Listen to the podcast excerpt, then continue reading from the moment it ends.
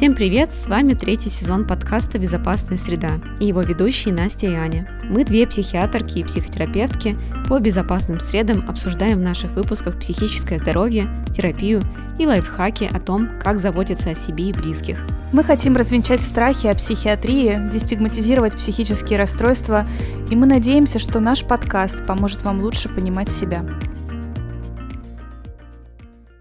Настя, для начала я хочу тебе рассказать историю, которую я прочитала на Reddit и которая, собственно, послужила идеей для того, чтобы сделать данный выпуск.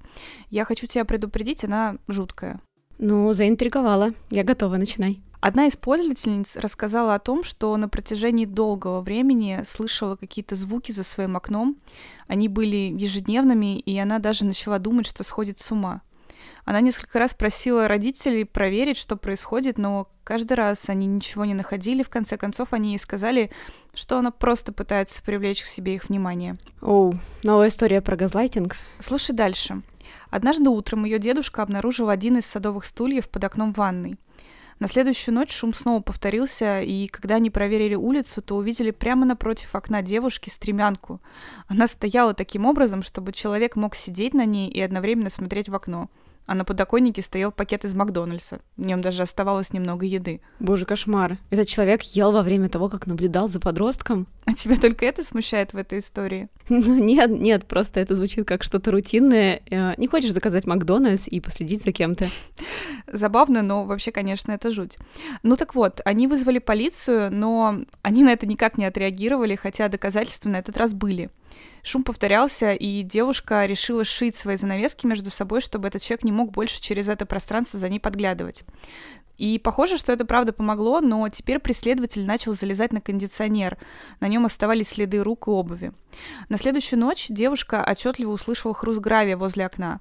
Она смогла незаметно прийти в комнату родителей, они пошли к задней двери дома, пока авторка поста наблюдала за ними из окна в ванной.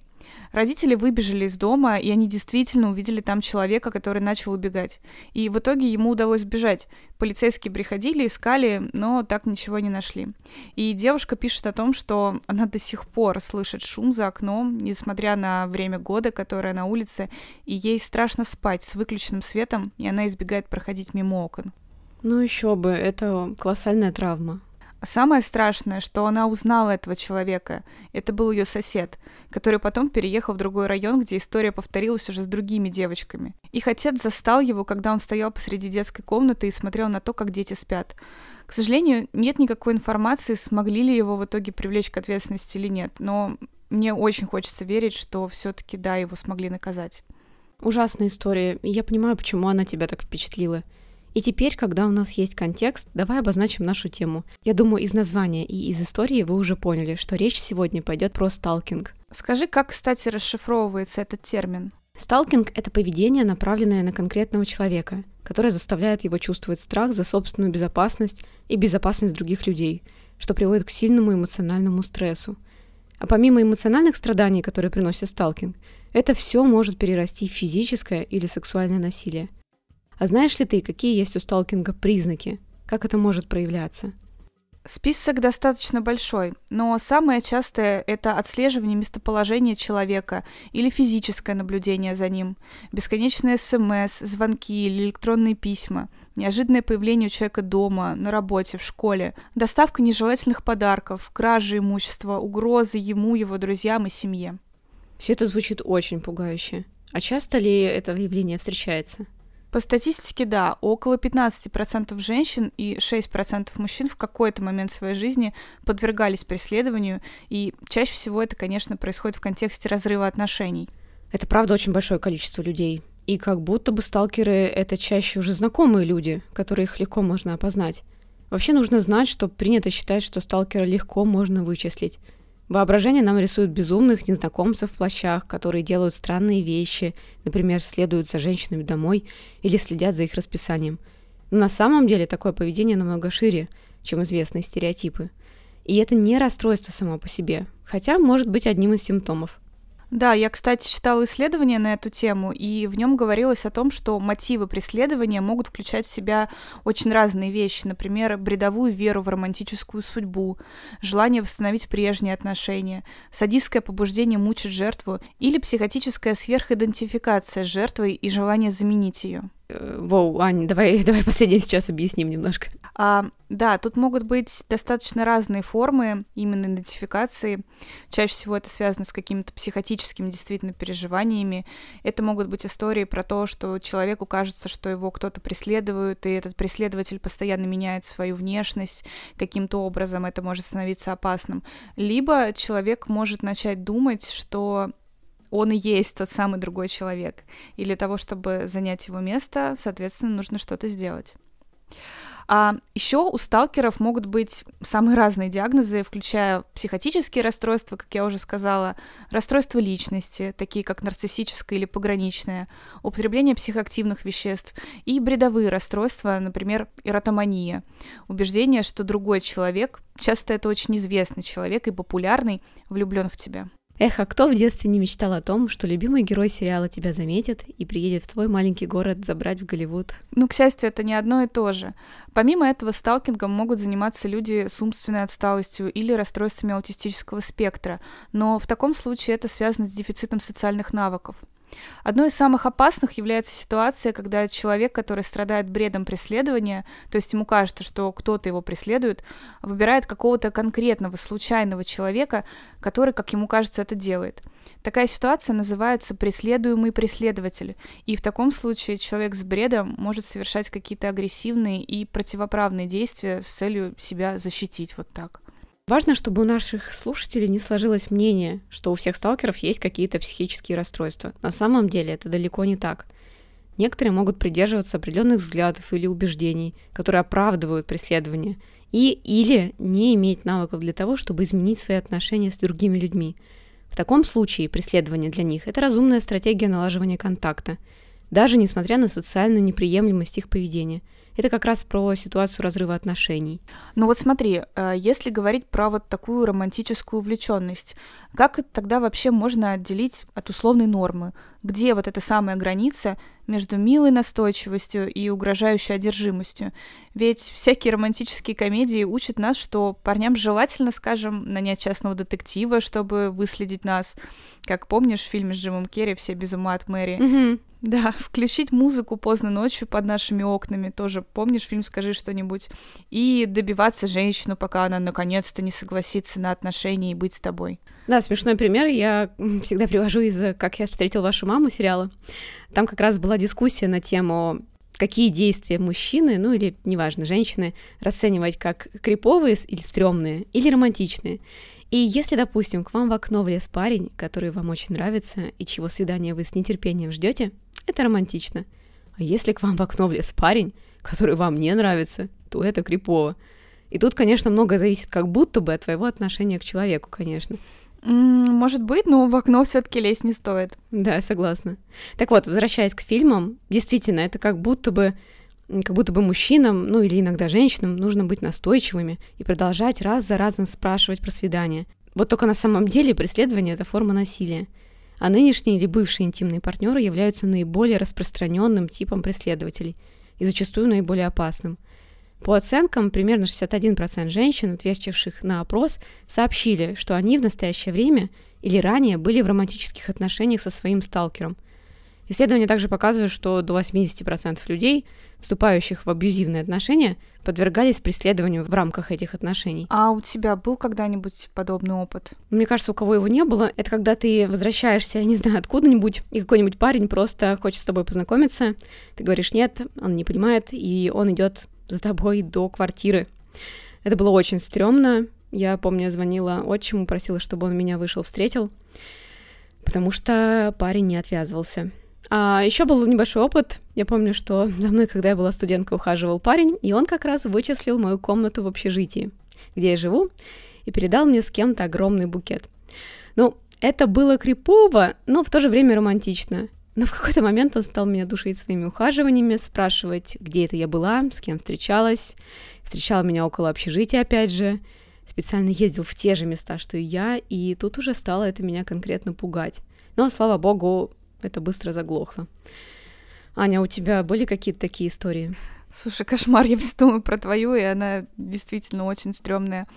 А у меня была, и она как раз связана с бывшим партнером, потому что после расставания это был какой-то ад, потому что это были бесконечные звонки, письма, сообщения. Я везде заблокировала его, но этот человек а, продолжил, ну, он не совсем меня преследовал, но он вы, ну, вычислял, как бы, я не знаю, как он это делал, но, в общем, смысл в том, что он начал, начинал общаться с теми же людьми, с которыми общаюсь я, и рассказывал про меня сплетни, небылицы, и это влияло на мои отношения с другими людьми, и я не понимала, на самом деле, кто ему сливает информацию, и от этого мне было еще страшнее, то есть ощущение, что как будто бы ну, кто-то что-то против тебя делает, или что ты кому-то не можешь доверять из своих друзей. Ну, в общем, это ужасное, жуткое чувство. Блин, ну, Ань, стрёмно, реально, тоже стрёмно. Да. Правда, сочувствую. Ну, мы с тобой, видимо, тоже элемент статистики. Угу. Слушай, ну а вот есть какие-то красные флаги, на которые вот точно стоит обратить внимание, чтобы вовремя заподозрить подвох, что вот что-то, ну, точно будет не так в этих отношениях? Ну, да, например, если человек сразу же после встречи с вами начинает закидывать вас сообщениями и звонками, или тотальный контроль, когда человек не дает вам видеться с друзьями или семьей, или сильно расстраивается, если вы все-таки это делаете. Но тут есть и обратная сторона, и мы скоро про нее скажем. А еще есть такой термин, как киберпреследование или киберсталкинг. А, ой, Аня, а это что еще такое? А это очень широкий термин, который используется для обозначения всех форм преследования, основанных на технологиях. Например, это постоянная рассылка нежелательных сообщений через интернет, например, рассылка спама в чей-то почтовый ящик или платформу социальных сетей, размещение угроз или личной информации о ком-либо на публичных интернет-форумах, видеовайеризм или установка видеокамер, которые дают сталкеру доступ к чьей-то личной жизни, использование GPS или других программных систем слежения для наблюдения за кем-то без их ведома или согласия, и использование чего-либо компьютера или какого-то шпионского оборудования для отслеживания компьютерной активности. Да, по мере того, как технологии и цифровые платформы продолжают развиваться, увеличиваются шансы того, что кто-то может взаимодействовать с вами в нежелательной сексуальной манере. Не все эти виды поведения считаются сталкингом, но они могут нарушать, тем не менее, ваши границы и вызывать у вас дискомфорт. Ну и что же тогда делать? Ну тут сложно.